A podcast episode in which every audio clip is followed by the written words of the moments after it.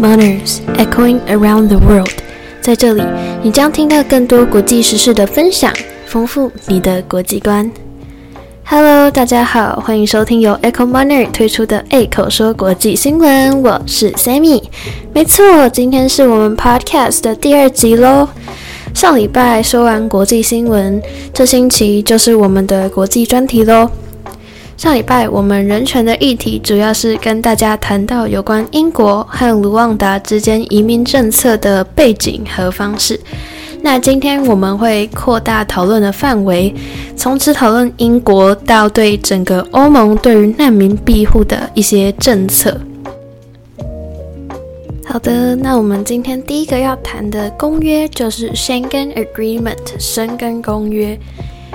于一九八五年通过的《申根公约》一开始是为了解决比利时、法国、德国、卢森堡和荷兰之间边界重叠的问题，而如此一来，通行横跨这些地区就不再需要签证。而延续到现今，已经有二十二个欧盟成员国和四个北欧护照联盟加入申根公约。也因为不需要签证的关系，这些加入公约的国家得到了莫大的受益，例如方便劳动通勤，然后促进国际分工和商品流通，甚至是旅游业。下一个要谈的是 Dublin Regulation 都柏林公约。根据欧盟的解释，都柏林公约明确地定定了欧盟成员国的政治避难原则。通过遵守原则，更多的难民能够受益。例如，在难民到达第一个欧盟国家时，就能够及时得到欧盟给予的最低限度的人道救援，而欧盟成员国也能拿到经济资金来平衡庇护难民的开支，以避免财政压力暴增。下一个要介绍的是 European Union Agency for Asylum，欧盟庇护机构。欧盟庇护机构成立于二零二二年，是欧盟成员国和寻求庇护者之间沟通的桥梁。根据欧盟官方网站，欧盟庇护机构的核心价值是为了提供欧盟成员国运营的建议，又或是技术上的援助，借此扩大庇护的普及性。除此之外，欧盟庇护机构还将协助难民获得工作机会，融入社会。好的，那接下来就是本周最后一个专有名词的解释啦。最后一个专有名词就是 Cohesion Action for Refugees in Europe，简称 CARE。CARE 支持欧盟成员国向逃离俄罗斯或是入侵乌克兰的人们提供协助。而 CARE 首次宣布是为了再次强调2014到2020年的原则，以便更好的去应对紧急问题。而二零二二所面对的紧急问题，想当然尔就是乌俄战争。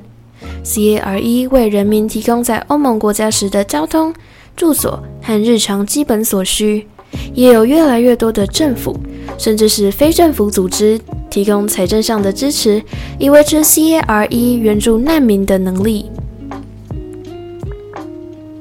好的，那讲解完本周的一些专有名词，我们接下来就要继续看以前国际移民的一些案例喽。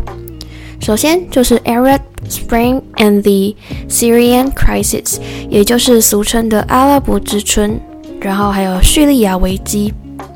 二零一零年的十二月，埃及、伊拉克、利比亚、苏丹、叙利亚、也门等北非和西亚的阿拉伯国家，在公民政治权利方面进行了一系列的社会运动和抗议，试图争取民主执政。这段时期也被称作“阿拉伯之春”，而这个名字的由来，就是考虑到革命以前促进民主框架的过程类似于1968年的布拉格之春，因此就被称作是“阿拉伯之春”。二零一零年，多个阿拉伯国家发生革命，而且极度缺乏执政当局。从地缘政治的角度来看，一个国家的不稳定会对其他国家产生重大影响，尤其是在移民这个方面，甚至会导致那些边界重叠或交通便利的国家承受着众多移民和寻求庇护者的压力，使国家陷入悲惨的混乱和财政的负担。以2015年欧洲移民危机为例，由于阿拉伯之春和叙利亚内战的冲击，难民逃往保加利亚、罗马尼亚、匈牙利等东欧国家，或是途经地中海逃往东欧国家。希腊、匈牙利等国家根据都柏林条例的内容，承担了协助庇护叙利亚难民申请的重大责任。而根据欧盟委员会的声明，欧盟是应对叙利亚危机的主要捐赠方。欧盟成员国共拨出超过五十亿欧元，用于人道主义救援和叙利亚危机爆发以来的发展援助。第二个议题是 Islamic State of Iraq and Al-Sham，也就是大家口中的 ISIS。ISIS 起源于伊拉克基地组织，这个组织在2015年9月11日发动了严重恐怖攻击。在阿拉伯之春如火如荼的发展的时候，ISIS 在伊拉克和叙利亚的影响力也一直在上升，因为伊拉克和叙利亚内部缺乏稳定的政府。和安全的庇护，导致了极端主义和恐怖主义的浪潮快速崛起，而传达暴力行为和宗教信仰的伊斯兰国也在恐怖主义的浪潮中水涨船高。伊斯兰国的崛起使局势恶化，直接影响了难民数量，导致更多寻求庇护者决定前往欧盟国家。此外，结合之前提到过的，欧盟经历了阿拉伯之春。叙利亚问题恶化和伊斯兰国崛起这些问题后，使得局势变得十分严峻。之后，欧盟重新考虑了庇护政策的缺陷，如杜柏林条例的实施对一线国家造成巨大的影响，导致欧盟成员国的财政困难和申根公约在欧盟推动免签证等等。然而，深根区如果没有边境的安全系统，恐怖主义可能会渗透进欧盟，而这显然已在伊斯兰国的影响力达到巅峰时体现了出来。第三个议题：阿富汗和塔利班问题。二零二一年八月下旬，美国总统拜登正式宣布美军在阿富汗的撤退任务完成。同时，塔利班全面接管阿富汗政权，政权的更迭引发了一大波移民潮。巴基斯坦等邻国接受了大部分难民，但仍有难民选择到欧洲寻求更好的生活条件。但这也同时造成了许多问题，例如，因为土耳其政府无法承受更多难民，所以边境难民的问题也一直被停留在土耳其，没有办法被解决。针对这种情况，欧盟国家实施了更有效的分配系统，以避免这种状况再次发生。随着越来越多欧盟中发达的国家承诺会对难民承担更多责任，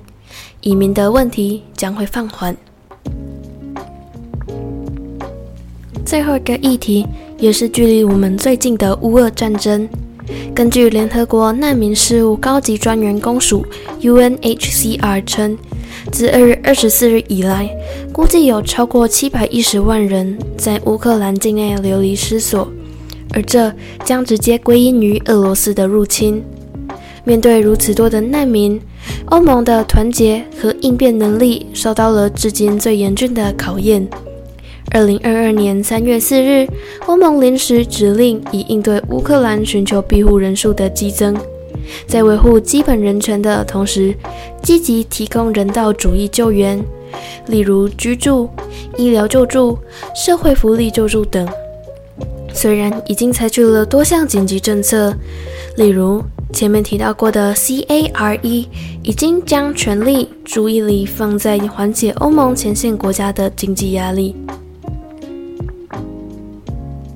好的，那本周的 A 口说国际新闻就到这边告一个段落喽。我是 Sammy，我们下周空中再相会喽，拜拜。